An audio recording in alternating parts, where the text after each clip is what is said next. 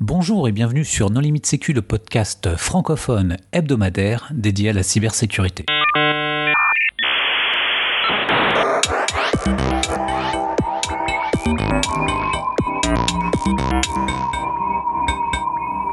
Alors aujourd'hui, nous sommes à la Cité des Sciences à l'occasion de l'événement euh, Le Hack et nous avons deux invités, donc euh, Caroline euh, Moulin-Schwartz. Bonjour, Caroline. Bonjour. Et le président de l'association Hacker Voice, Mathieu Boutor. Bonjour. Donc pour discuter avec eux, les contributeurs No Limit Sécu sont Raina Stoboliska. Bonjour. Christophe Renard. Bonjour. Nicolas Prigent. Bonjour. Hervé Schauer. Bonjour. Marc-Frédéric Gomez. Bonjour. Et moi-même, Johan Hulot. Alors, Mathieu, est-ce que tu veux bien nous dire quelles sont les particularités de, cet événement? Alors les particularités de l'EHAC, c'est un événement qui, qui, dure quasiment 24 heures consécutives sans, sans vraiment d'interruption. Donc pendant 24 heures, on a des conférences, des workshops, euh, des challenges. Et ça s'arrête jamais. Il y a toujours plusieurs choses en même temps. Et on est, euh, on est un peu plus de 2000 à, à naviguer entre, entre tous ces éléments. Alors, quelles sont les nouveautés de cette occurrence? Alors, cette année, on a, on a changé quelques petites choses. On n'a plus de CTF privé, on a juste un gros wargame public, ce qui va permettre à tout le monde de, compétiter euh, sur le même challenge. Une autre nouveauté, c'est qu'on a, commencé à faire des workshops en dehors de la nuit. Avant, il fallait attendre que le soleil se couche pour aller, euh, sur des workshops. On avait des, euh, des workshops avec plus ou moins de monde suivant les sujets. Cette année, on a commencé aussi des workshops en journée. Donc, on a fait un workshop d'initiation au Bug Bounty et un workshop d'initiation au Wargame qui ont rencontré pas mal de, pas mal de public parce qu'on était en journée, parce qu'on a, on a mis aussi une salle un peu plus grande. Et ce qui fait qu'on a eu des, euh, plusieurs dizaines de personnes qui ont euh, appris euh, à, casser des, à casser des épreuves de Wargame ou à commencer à setuper une machine pour faire du Bug Bounty. D'accord. Bah justement, Marc-Frédéric, tu as participé à ces workshops? Tout à fait. Et euh, bah, la salle était pleine. C'est eu un grand succès. C'est-à-dire que même quand on était débutant, on pouvait commencer à faire du bug bounty, à expliquer quelles étaient les règles, comment devenait euh, un chapeau blanc.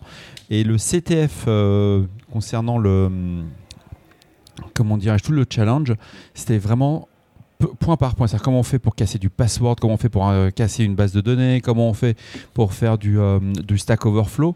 Et c'était vraiment mis au niveau de toutes les personnes qui étaient présentes. Et ça a eu un très grand succès. Euh, très peu de personnes sont parties. Et même les gens qui étaient sans ordinateur, ils faisaient le bug bounty, ils faisaient le, le challenge, mais avec le stylo. Alors, tu parlais justement de Bug Bounty. Il me semble que tu as participé à la fin euh, du, euh, du, workshop sur euh, Bug Bounty.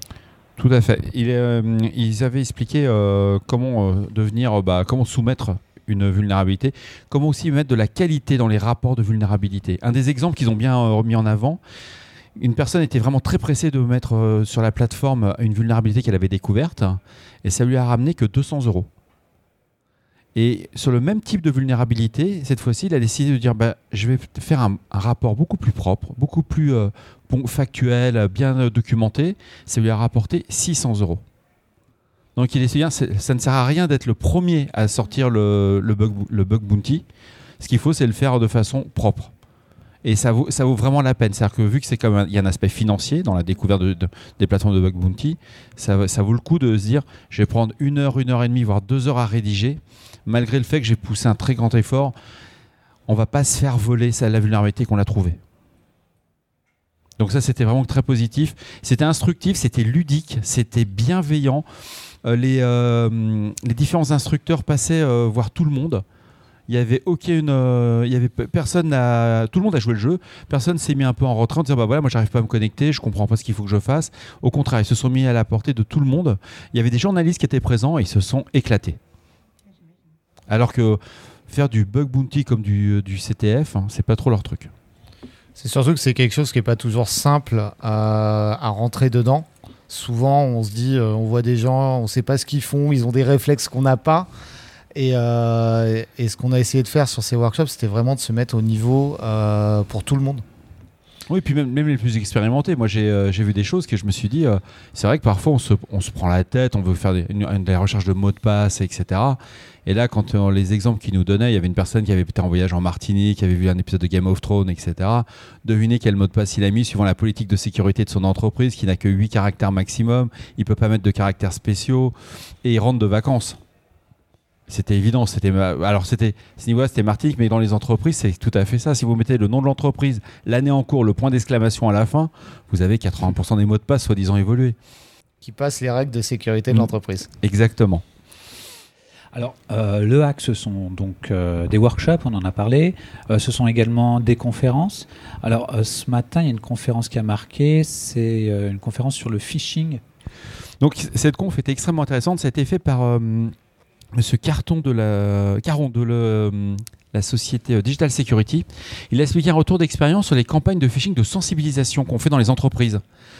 C'est-à-dire qu'il avait comme mission de la part euh, des membres de son COMEX, du COMEX de son client, de tester la réaction des utilisateurs suivant les différents départements. Et c'était extrêmement intéressant. Il a expliqué toutes ces méthodes euh, d'attaque, comment il allait faire son social engineering, comment il allait utiliser le phishing avec des éléments comme le phoning, qui sont très importants dans les exemples qu'il a montrés. Et ce qui était assez impressionnant, c'est qu'il arrivait tout le temps avec au minimum 20% de post-compromis, quelle que soit la taille. Ça, c'était euh, assez surprenant comme résultat. Et un des meilleurs exemples qu'il a eu, et une des plus grandes difficultés, c'est qu'il s'est retrouvé face à une plateforme inconnue qui était à base de Mac, avec les dernières versions euh, euh, de Mac OS X sous Mojave. Et le côté que j'ai trouvé vraiment hyper fun, il s'est dit, mais comment je vais faire pour pouvoir infecter l'équipe de support qui est chargée de la sécurité de l'entreprise C'est quand même gonflé le, le. Alors, il y avait 10 personnes. Et euh, il a fait un truc au culot que je trouve ça extraordinaire. Il a joué sur le, ce qu'on appelle la compromission des serveurs de mise à jour. Donc il a dit, bon voilà, ils utilisent un logiciel de support IT. Je vais leur envoyer un message. Peut-être que ça marchera, peut-être que ça marchera pas. Il envoie le message, ça marche pas. Il téléphone à l'équipe de support, il arrive à trouver les numéros de téléphone parce que tout ça, c'est des infos qu'il n'a pas, donc il doit les trouver. L'opération a duré 10 jours, il a passé pratiquement 6 jours à préparer, deux journées pour l'attaque et une journée pour le rapport. Donc c'était plutôt pas mal. Et euh, le côté euh, hyper intéressant, c'était que hum, non seulement il appelle la personne, il dit écoutez, je viens de vous envoyer un mail pour faire une mise à jour du logiciel de support. Je suis l'éditeur, donc jusque-là, ça passe. Il dit le lien n'est pas bon, je vous renvoie un autre mail parce que le premier ne marche pas. Parce qu'il s'était planté dans son mail, ça marchait pas. Et, d'un seul coup, les deux personnes qu'il a réussi à joindre par téléphone, bah, elles ont cliqué. Et il a pu infecter comme ça tout le service euh, informatique. Donc c'était passionnant, c'était des exemples concrets qui étaient abordables aussi bien pour des experts que pour des néophytes. Et toute la méthodologie euh, d'attaque qu'il a expliquée est vraiment une méthodologie qui est simple d'accès. On utilise les réseaux sociaux, euh, on n'hésite pas à utiliser son téléphone. Il euh, par exemple, un des exemples qui m'a vraiment frappé, quand on lui donne ce type de mission, là c'était le RSSI, il n'avait pas donné l'antivirus qu'ils utilisaient. Et ben, il a réussi à trouver sur le site corporate une image d'un PC allumé avec, justement, vu que c'est des Mac, tout est affiché, il avait euh, bah, en haut à droite le logo de Avast. Et c'est comme ça qu'il a su que l'équipe se protégeait avec Avast. Ce qui est intéressant, c'est que quand il les a appelés, il s'est fait appeler pour Avast. Et ça a marché du feu de Dieu. Juste à partir d'une image, d'une photo. Donc c'était passionnant, c'était ludique, c'était extrêmement bienveillant. Ce qui est intéressant, c'est qu'à partir du moment où il y a un contact téléphonique, il y a la confiance. Dès qu'on met de l'humain, hop, c'est la confiance et on clique sur le lien, euh, alors qu'il ne l'aurait pas fait euh, s'il n'y avait pas eu ce, ce coup de fil. Donc c'est assez intéressant là, la partie phoning, parce qu'on en parle très peu, je trouve, euh, dans, dans les conférences. On en parle très peu parce que actuellement ce sont les arnaques aux faux supports qu'on voit euh, sur, le, sur la place.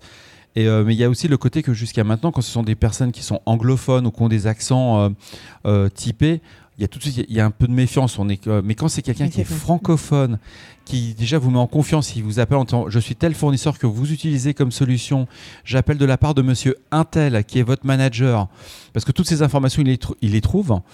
Et bah là, la confiance, elle est totale. C'est-à-dire qu'on se dit, effectivement, c'est mon responsable, lui, il est en train de les prévenir. Euh, tout le monde dans le bureau a reçu. Les 10 personnes qui devaient être infectées avaient reçu ce fameux mail. Donc, euh, il y a, il a- ils, avaient mis, euh, ils avaient préparé le terrain. Comme on dit, le, le pigeon était prêt. Impressionnant, effectivement. Alors, une autre euh, conférence dont on a parlé, c'est la conférence sur les smart cities. Tu veux en dire deux mots, Raina Euh, alors, moi, c'est vrai que vu que je m'occupais à. Ah oui, on peut dire que tu étais la Madame Loyale de Le Hack. Pardon, C'est un chapeau pour l'année prochaine. Il dit des choses alors que j'ai souffert, j'ai mis des chaussures à talons. C'est comme ça que tu me remercies. Pardon. Donc, euh, en fait, je me suis, euh, pour, pour euh, préciser pour nos auditeurs et auditrices, je me suis donc occupée des euh, présentateurs aujourd'hui, des speakers. Et euh, effectivement, j'étais Madame Loyal, comme disait Joanne. Euh, du coup, c'est vrai que j'ai pas non plus vu l'intégralité des différentes confs parce que bah, si vous avez déjà un peu participé à, co- à un événement côté orga, vous savez qu'il y a toujours plein de trucs en fait qu'il faut faire, etc. Donc on court pas mal. Donc la conf Smart City, je crois que j'en ai vu trois fois 30 secondes. Je peux t'aider, je l'ai vu aussi. Attends. Mais les retours que j'ai eu, bon, euh, j'avais vu les slides avant, euh, mais les, retours notamment que j'ai eu, c'était euh, beaucoup de gens en sont sortis terrifiés en disant Ah, purée, c'était super intéressant, mais ça craint. Parce que en fait, ce qu'on montrait les, les deux intervenants était euh, que bah en fait, on met plein de capteurs partout. En gros, tu me corrigeras, Marc Frédérica, mais en gros, euh, ce que j'ai retenu moi, c'est on met plein de capteurs partout. Le cloisonnement, on ne sait pas ce que c'est. Euh, on se pose jamais ou quasiment jamais des questions, ne serait-ce que de base de sécurité. Et euh, par contre, on appelle ça ville intelligente et euh, voilà. Et du coup, il y avait même des gens que j'ai entendus sur Twitter ou en privé qui m'ont dit euh, c'est pas la Smart City, c'est la Smart City. Donc, je pense que ça, ça traduisait assez bien. C'est intelligent parce que c'est connecté, c'est ça? Oui, c'est ça, ça parle sur Internet, donc forcément, ça a des choses à dire. Donc euh, voilà. Ouais, oui, pour ceux, pour ceux qui n'ont pas assisté à la conférence, en fait, c'était un retour d'une campagne de pentest euh, sur des environnements municipaux et euh, où ils essayaient de trouver les accès sur le système d'information et de voir s'ils arrivaient à rebondir. Et ce qui montrait, c'est que bah, d'abord, il y a une accumulation de génération de systèmes qui se fait sans jamais supprimer le précédent.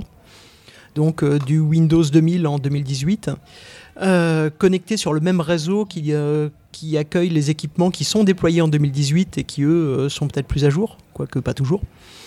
Euh, que euh, pour des raisons de facilité, il y a des accès dans tous les sens et qu'il y a une multiplication des TeamViewer, VLC et je sais plus quoi, ils ont cité 4 ou 5 sur certaines machines, euh, avec des accès Internet dans tous les sens.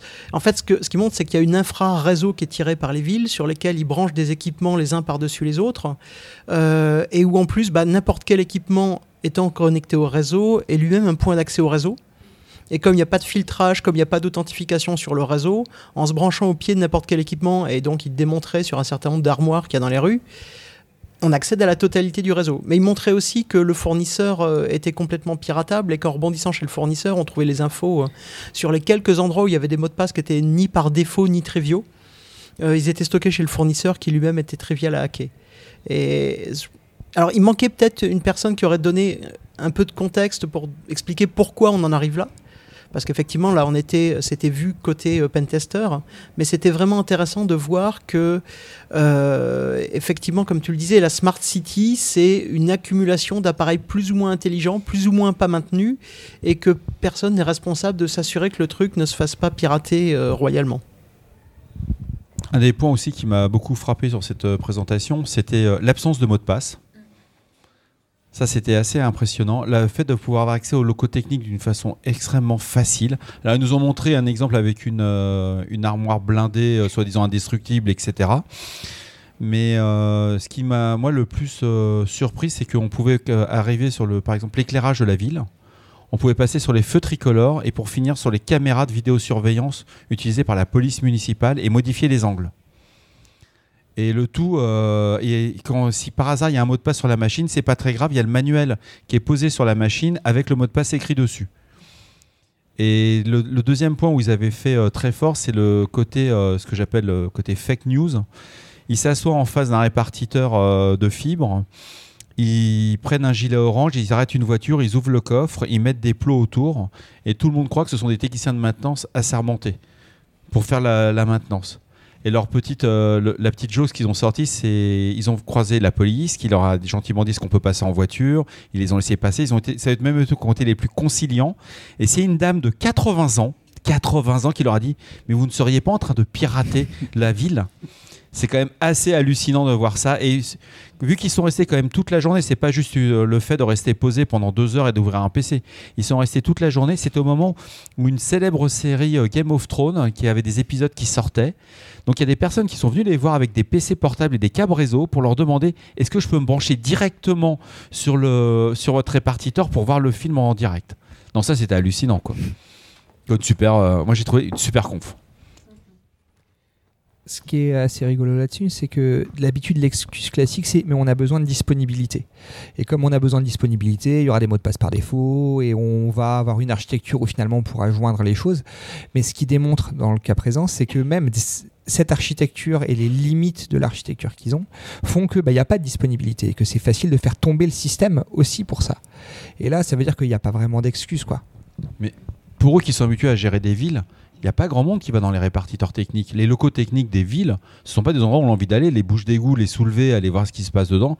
Mais là, ce qu'ils ont, ce ont montré vraiment en avant, c'est que non seulement on l'ouvrait les portes, on avait accès à du matériel de dernière génération pour certains et d'autres c'était de première génération, et surtout on avait accès aux prestataires de services.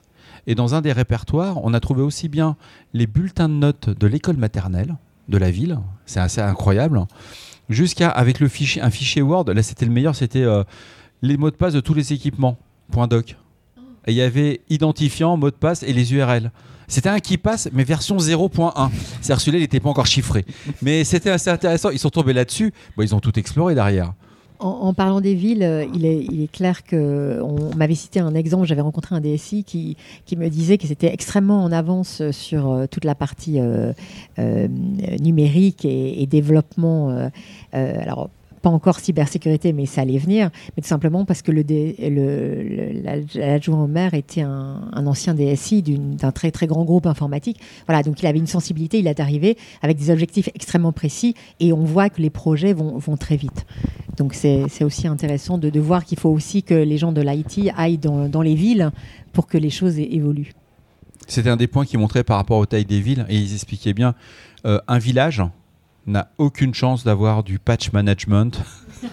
C'est-à-dire que si même s'ils décident de faire de l'éclairage de intelligent, ce genre de choses, il n'y aura pas la sensibilité en interne. Les gens qui gèrent ce type d'infrastructure ne, sont pas du tout sensibilisés et ne, ne voient même pas comment quelqu'un pourrait oser ouvrir une armoire de la ville. Parce que le vrai sujet, il est là. Aller ouvrir un, feu rouge pour le mettre en position orange, euh, bon, c'est une blague de, c'est une blague d'enfant. Et alors qu'ils se rendent pas euh, là qu'on pourrait faire autre chose avec ce genre tous les feux au vert, c'est une blague de d'ado. Ou pour rentrer plus vite Avec le des soir. conséquences d'adulte, ouais. Moi personnellement, j'aimerais bien qu'ils soient tous au vert le soir. D'accord. Alors, il y a eu d'autres confs, par exemple une conf sur le CPL c'est Nico qui veut en dire deux mots. Oui, euh, j'en parlerai très brièvement. En fait, euh, l'idée c'était, alors c'était assez technique et l'idée c'était de, en gros, l'orateur a, utilisé euh, Scapi notamment pour pouvoir discuter directement avec le CPL et puis montrer que il y avait pas mal de de, communication en fait qui était vulnérable. Je ne cache pas l'avoir vu à peu près 3 fois 30 secondes aussi. Mais, euh, mais c'était intéressant. Par, juste, je me permets là-dessus, quelque chose qui est très bien avec le hack, c'est qu'il y aura des conférences qui seront en ligne. Et donc ce que je sais, c'est que j'irai regarder cette vidéo-là avec attention, parce que c'est passé un peu vite pour moi malheureusement, mais, euh, mais je vais regarder ça avec attention, vraiment. Tout à fait, il se passe toujours plein de choses en même temps, donc euh, on sait que beaucoup de conférences sont loupées, mais ça ne veut pas dire qu'elles sont inintéressantes, donc on les mettra en ligne dans les prochains mois et j'ai hâte. Et euh, je me suis même permise de lui dire que s'il voulait faire un workshop l'an prochain, il pourrait toujours soumettre. Donc parce que effectivement, le, retour qu'on a eu des euh, gens qui étaient dans la salle, c'est que c'était un peu raide, parce que c'est un sujet qui parle pas nécessairement à tout le monde. Euh, disclaimer, comme on dit, c'est moi qui préparais sa présentation qu'on a faite. c'est Monsieur Intel, machin, il va parler de ça. J'ai lu son résumé, j'ai lu sa bio, j'ai rien compris. bon, en même temps, j'ai fait ça hier à 23h30, mais c'est vrai que j'ai rien compris. Et le retour qu'on a eu, c'est que le sujet est super intéressant. Mais c'est il y a énormément de, background en fait à avoir pour suivre et tout comprendre de, ce qu'il a raconté. Donc les gens seront effectivement demandeurs de revoir la vidéo, de faire un workshop, etc. Donc euh, bah s'il soumet. Euh, et si on l'accepte, il y a des chances que bah, tu de nouveau euh, l'opportunité de le voir ce que j'ai compris, hein, si ma compréhension est bonne, c'est qu'en fait, le CPL, enfin, du, moins les problématiques euh, euh, qu'il exposait, permettaient de faire en sorte de, de rompre euh, l'isolement que peut fournir deux réseaux CPL distincts. En gros, qu'on pourrait sauter d'un réseau à l'autre. C'est aussi ma compréhension. une autre présentation sur comment évader les mécanismes de protection anti-ransomware dans Windows 10 Tout le monde se regarde en chien de faïence. Euh, non, le, sujet était intéressant. Alors d'abord, je ne savais pas qu'il y avait un mécanisme de protection euh, anti-rançon logiciel qui était apparu dans Windows 10, puisque Microsoft rajoute beaucoup de choses maintenant qu'il est en, rolling release. Euh, et, le, mécanisme était intéressant parce que pas très très compliqué à mettre en œuvre. par contre, le, speaker avait vraiment du mal avec l'anglais et c'était difficile à suivre par moment. je pense que là aussi, ça fait partie des vidéos que j'irai revoir pour reprendre avec une bonne qualité de son. Euh, enfin une meilleure qualité de son parce qu'elle n'était pas mauvaise, euh, parce que c'est assez intéressant en termes de, démarche. Euh, mais là aussi, contourner une mesure de sécurité que je savais pas. Finalement, je savais pas qu'avec un Windows 10, on était protégé contre les rançons logicielles. Et maintenant, tu sais qu'on ne l'est pas, avec son contournement. qu'on l'est contre les anciens. En effet. Et, la dernière conf, alors ce qu'il faut dire aussi, c'est qu'on enregistre à 18h45, donc il y a plein de conférences euh, qu'on n'aura pas vues et surtout plein de workshops euh, qu'on n'aura pas évoqués ici, puisque en fait ils ne se sont pas encore euh, déroulés. Et donc une conférence sur Sysmon, Nico? C'était super. C'était vraiment très très bien. Donc juste un peu de contexte, Sysmon c'est quoi? C'est un outil euh, qui fait partie de la suite Sysinternals et qui permet en fait de journaliser beaucoup de choses qui se passent euh, sous Windows. Donc euh, c'est très bien expliqué. En gros, il y, a deux aspects, trois parties en fait dans la présentation. D'abord, il rappelle ce que c'est Sysmon. Donc en gros, on va pouvoir journaliser tout ce qui se passe. Il y a une jolie liste de, des différents événements qui arrivent sur un Windows qui peuvent être journalisés et on voit qu'effectivement c'est une source d'information très pertinente. Après, il explique les internals. Cette partie euh, est la partie la plus technique, je pense, euh, où il explique réellement comment ça fonctionne. Donc il y a un découpage entre applicatif, driver et comment finalement le driver interagit avec les différents euh, éléments du kernel notamment. C'est extrêmement riche, donc celle-là méritera peut-être un petit retour vidéo. Euh, et la troisième partie, en fait, porte plutôt sur justement comment on sert de Sysmon. Et c'est très pertinent. Donc, pas mal d'entreprises ont commencé à s'en servir, mais par contre, bien s'en servir, c'est un vrai travail. Et donc, en fait, il, il y a des recommandations qui sont très intéressantes sur comment ça fonctionne, euh, ce qu'on devrait journaliser, en fait. Donc, ça, c'est chouette. Et puis après, il y a une petite expérimentation qu'ils ont fait sur euh, l'apprentissage automatique. D'habitude, euh, quand j'entends apprentissage automatique, je, je, mets mon casque et j'écoute de la musique douce. mais là, en fait, c'est assez rigolo parce que les résultats sont plutôt très bons. Donc globalement, bah, ils font apprendre euh, au système qu'est-ce que c'est qu'un système 5 qui l'a correctement. Et puis, bah, ils ont des résultats avec euh, des faux négatifs. Ils détectent beaucoup de choses qui n'avaient pas été détectées avant sur réellement des événements générés lors d'une attaque. Et puis en plus, ils ont un taux de faux positif qui n'est que de 3%. malgré tout, les gens dans les certes sont en train de s'arracher les cheveux à 3%, mais les gens qui font euh, du machine learning font ouais, 3%, c'est carrément bien. 3% pire. 3% au pire, en plus. Et il expliquait en fait qu'il avait ce taux de faux positif uniquement dans des contextes où il y avait euh, des, des provigiciels qui utilisaient par exemple des lignes de commande très complexes euh, et assez inhabituelles. Quoi. Il a même euh, parlé d'un truc sale, je sais plus comment il l'a dit, mais j'ai beaucoup, je me resservirai de l'expression plus tard. non, effectivement, en plus c'est sur des cas très spécifiques. Donc non, non, les résultats sont bons, c'est hyper intéressant, c'est vraiment une des confs à regarder en vidéo quand elle sortira. Il y a, il y a trop... Alors, Sysmon n'est pas forcément connu de tout le monde parce que c'est surtout quelque chose qu'on voit en entreprise ou pour les gens qui font de la sécu Windows. Euh, mais ça permet, alors ça, vient de SysInternals qui a été racheté par Microsoft, donc c'est un logiciel signé par Microsoft. Dans certains environnements, c'est bien pratique et euh, qu'on peut déployer sur Windows pour augmenter la traçabilité euh, de ce qui se passe sur la machine et, euh, et, de le faire de façon plus lisible que les événements Windows ou la configuration, la politique d'audit Windows, qui est quand même assez kafkaïenne quand on a des parcs hétérogènes ou ce genre de choses. Là, on déploie Sysmon, on déploie une config XML et le truc génère des événements lisibles. Ce qui est un, pas énorme, enfin un petit pas pour Microsoft, mais un grand pas pour l'humanité. Et, euh, effectivement, ce qui était très très intéressant, c'est qu'il a montré qu'avec Sysmon, on remplace assez bien un EDR euh, un agent euh, de, détection sur un parc euh, significatif et que derrière, bon, bah il y a toujours des événements à traiter, il y a toujours quelqu'un qui va devoir le traiter, mais que finalement, et, c'était assez rigolo parce qu'il dit, bah, un peu comme tu le disais, que ok, le machine learning c'est à la mode, j'ai une petite entreprise qui a besoin de financement, donc il faut que j'ai du machine learning annoncé, sinon mes actionnaires potentiels ou actuels seront pas contents et qu'en fait ça a marché à leur surprise. C'est qu'ils ont eu des taux, euh, des, réussites de l'apprentissage qui étaient étonnantes. Et c'est peut-être la partie la plus étonnante de son talk parce que euh, il y a beaucoup de gens qui euh, font des retours sur de l'apprentissage automatique, sur des traitements d'événements de sécurité, qui disent bah non, c'était pas c'était pas du vaporware. On peut le dire directement. Bah, pour lui, c'était et, c'était loin de là. Et ce qui est assez intéressant, c'est que sa méthode d'installer Sysmon, si on le met sur des Active Directory, parce qu'il faut passer du temps derrière. Euh, il ne suffit pas juste de mettre un CIEM et dire tiens, il y a tel événement anormal, ce genre de choses. C'est-à-dire qu'il faut passer du temps et si on doit protéger une, infrastructure, le, baser une surveillance sur Sysmon au départ pour, comment, pour comprendre comment ça fonctionne en interne, c'est plutôt pas mal. Assez impressionnant. Il y a eu également euh, des challenges où il y aura aussi. Euh, Mathieu, est-ce que tu peux nous en dire deux Surtout, il y aura. Euh, il y a eu sur la journée, euh, et qui, est en train de continuer, un bug bounty sur un périmètre assez, assez intéressant, puisque on va être sur Ubisoft, donc qui est une boîte de jeux vidéo. ce qui a amusé, ce qui a amusé un peu tout le monde en se disant est-ce qu'on va, est-ce qu'on va avoir accès aux, jeux qui sont pas encore sortis, savoir sur quoi ils travaillent? Donc il y, a un gros périmètre sur Ubisoft aujourd'hui en, bug bounty qui est spécifique à l'événement, donc qui s'arrêtera à la fin de l'événement. Donc ça c'est quelque chose qu'on a fait depuis euh, quelques années sur des gens qui ne faisaient pas de bug bounty. On commence par un week-end se dire on va faire un gros bug bounty. Il y a déjà 1200 euros quand même de lots qui ont été gagnés. Hein. Oui, il y, a, eu plus de 1200 euros de primes qui ont été, euh, qui ont été reversés mm. sur des bugs qui ont été trouvés euh, sur les, sur, depuis ce matin.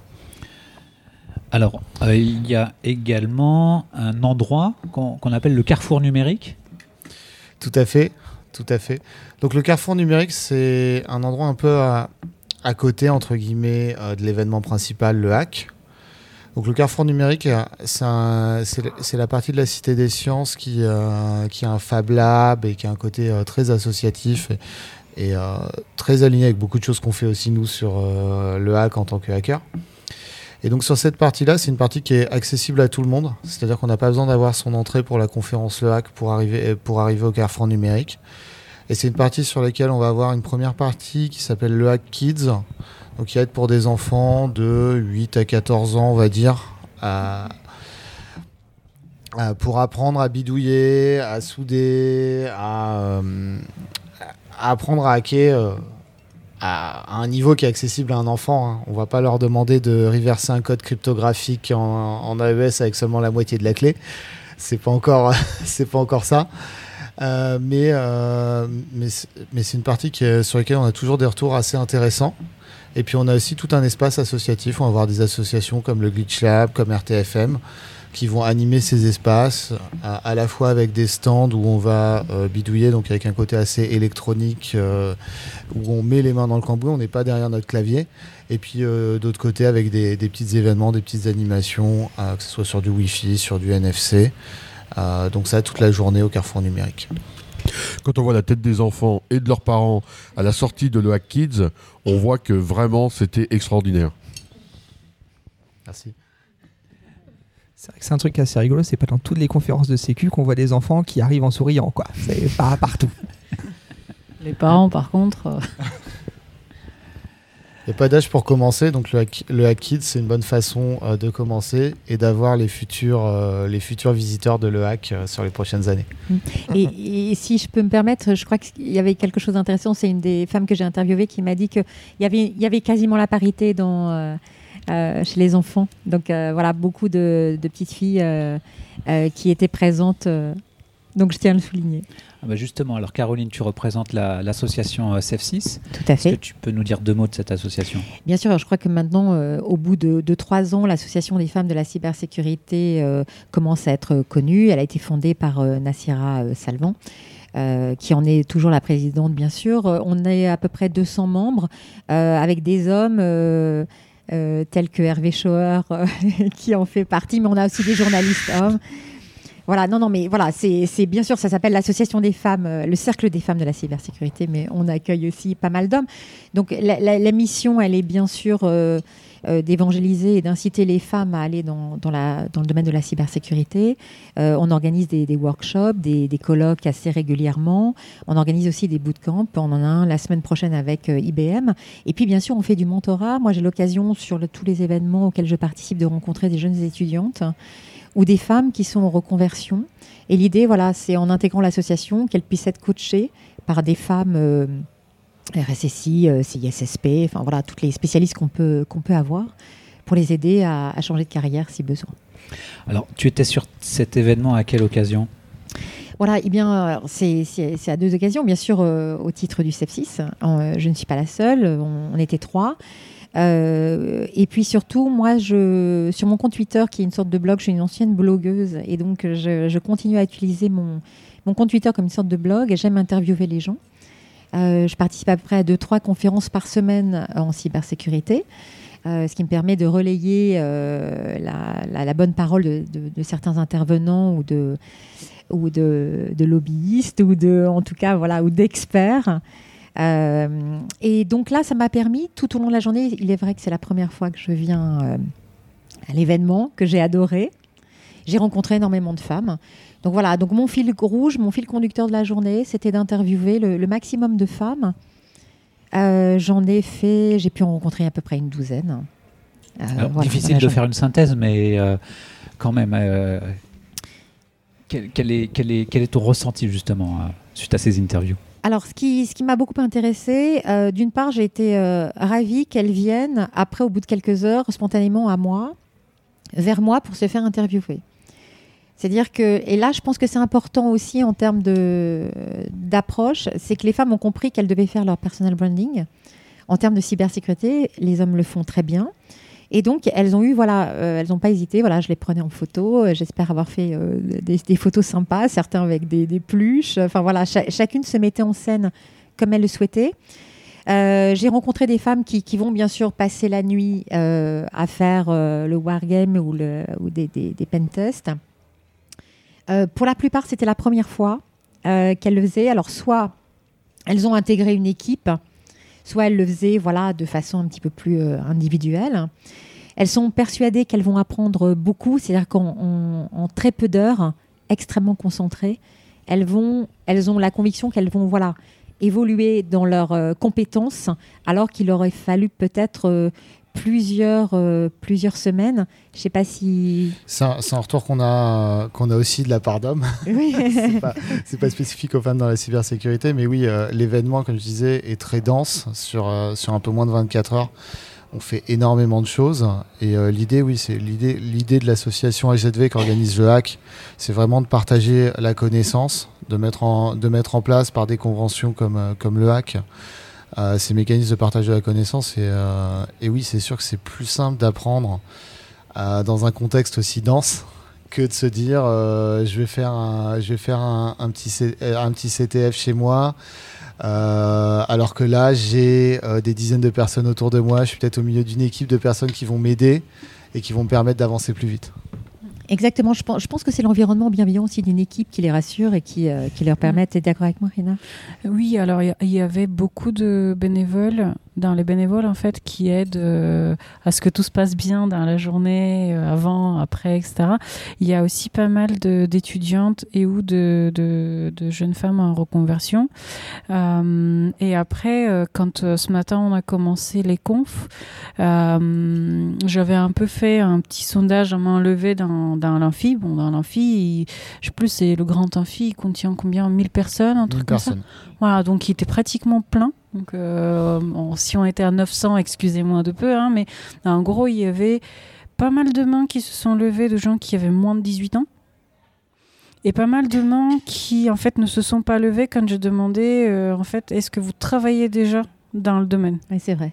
Bon, après, euh, quand j'ai demandé est-ce que vous voulez travailler dans le domaine, ils ont dit oui, parce que, bon, euh, ils- apparemment, ils veulent plutôt faire ça que du macramé, mais même si, euh, voilà. Mais il y a effectivement. Hein? On peut faire du hack en macramé. C'est effectivement aussi ce que je leur ai proposé pour 2020, donc ne soyez pas surpris. Il y avait beaucoup d'écoles aussi qui étaient présentes. Voilà, il y a avait pas de- mal d'écoles. Il y avait beaucoup oui. d'étudiants, il y avait des classes entières qui, Oui. qui déambulaient et euh, c'est hyper important pour des gens qui, ont- qui travaillent déjà dans le domaine aussi de les sensibiliser. euh. Mm, mm. Après, c'est pas une question d'être euh, forcément garçon, fille ou autre, c'est le côté. euh, voilà, c'est un métier qui est monde, en passionnant. fait. Il y a beaucoup de facettes.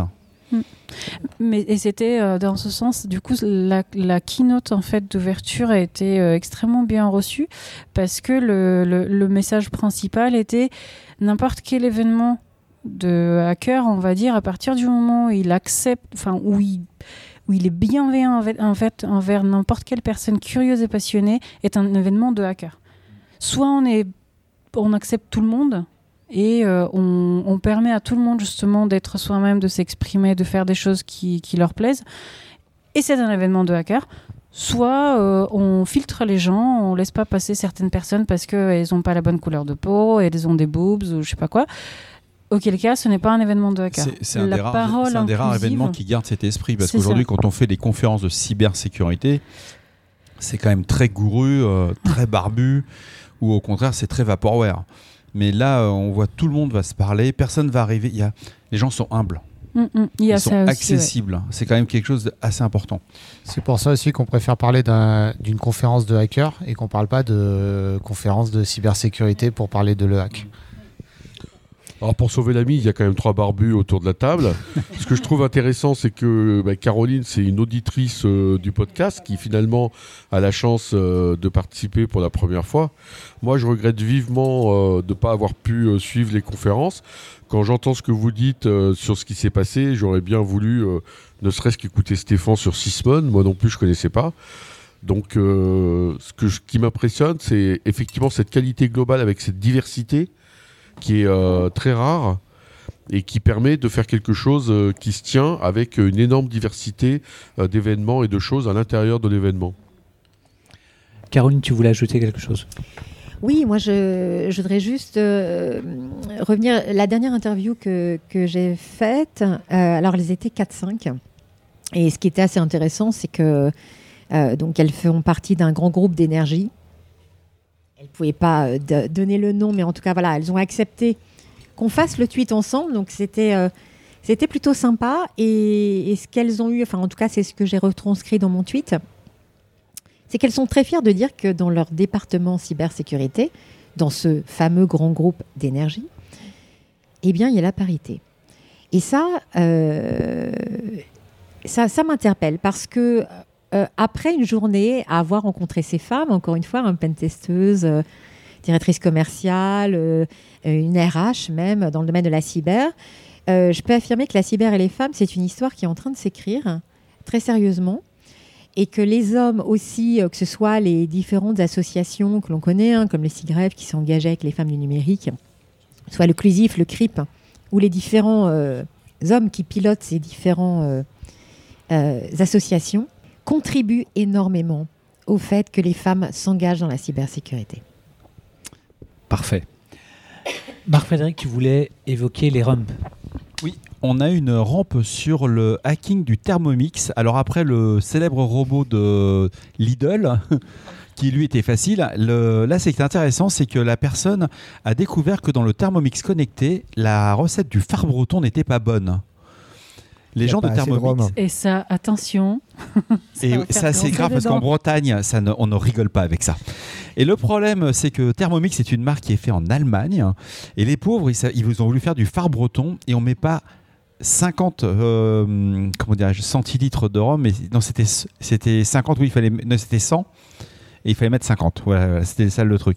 Donc il s'est amusé à, entre guillemets, à hacker son Thermomix. Il a démonté les différents mécanismes.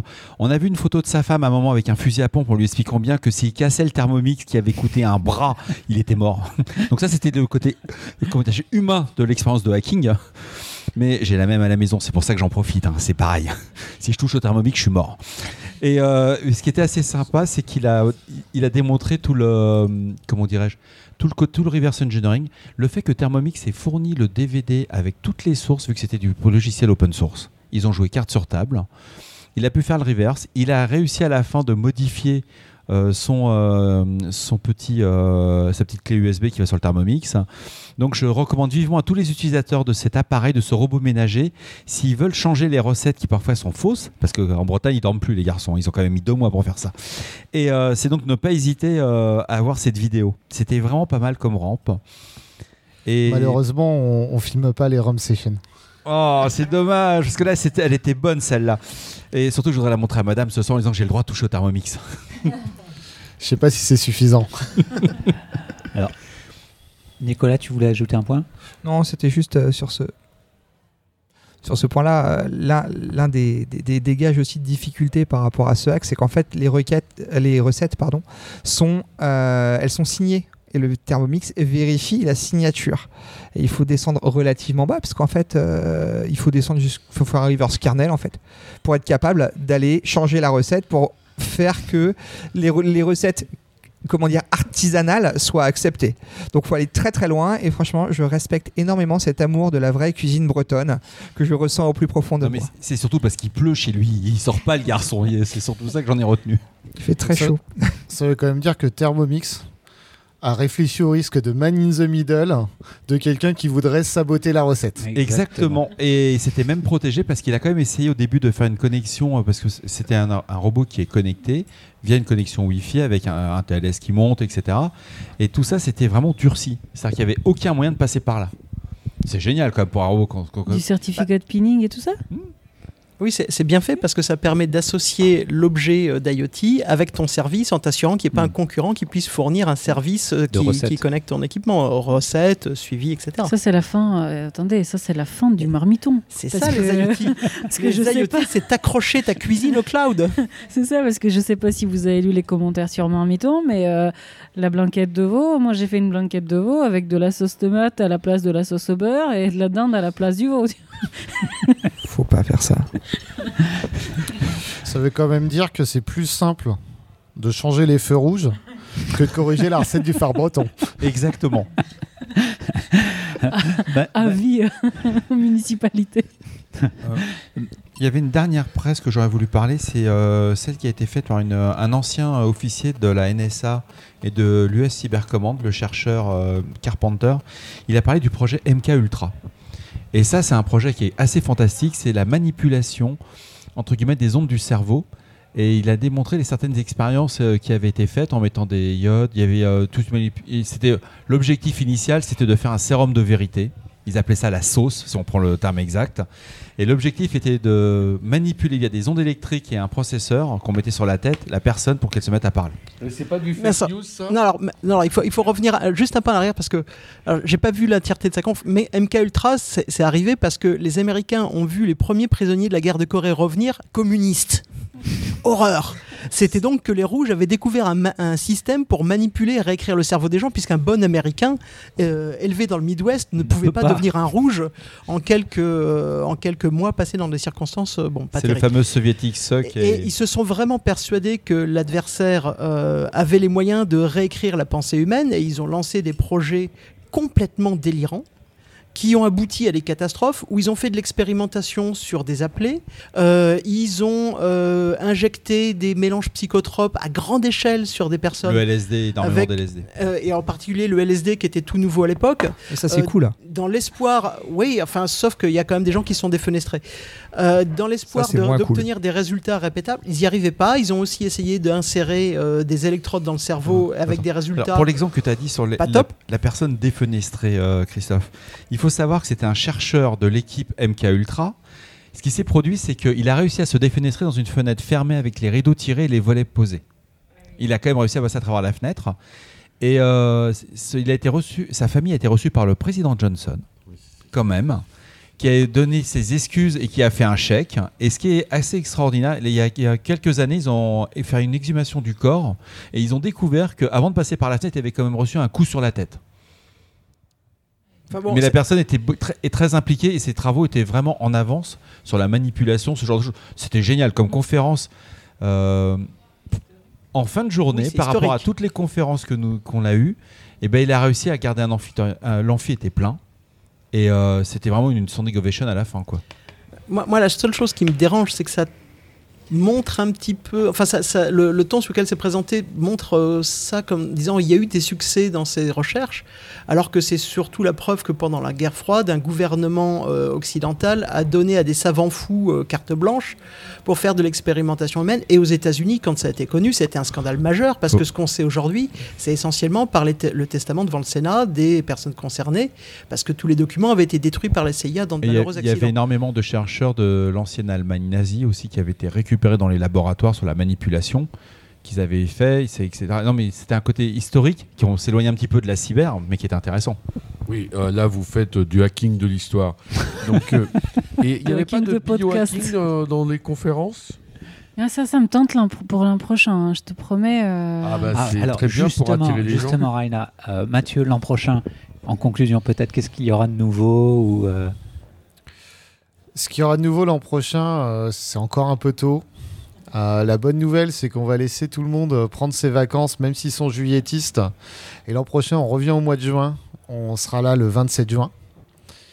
On va, on va continuer, euh, on va continuer d'avancer, de euh, finir cette, cet événement et de faire plein de nouveaux trucs l'an prochain, comme, comme chaque année. On garde ce qui marche. Au et même on endroit des nouvelles choses. ça sera au même endroit Et ça sera à la Cité des Sciences comme cette année. Très bien. Bon, bien chers auditeurs, on espère que cet épisode vous aura intéressé. Et nous vous donnons rendez-vous la semaine prochaine. Au revoir. Au revoir.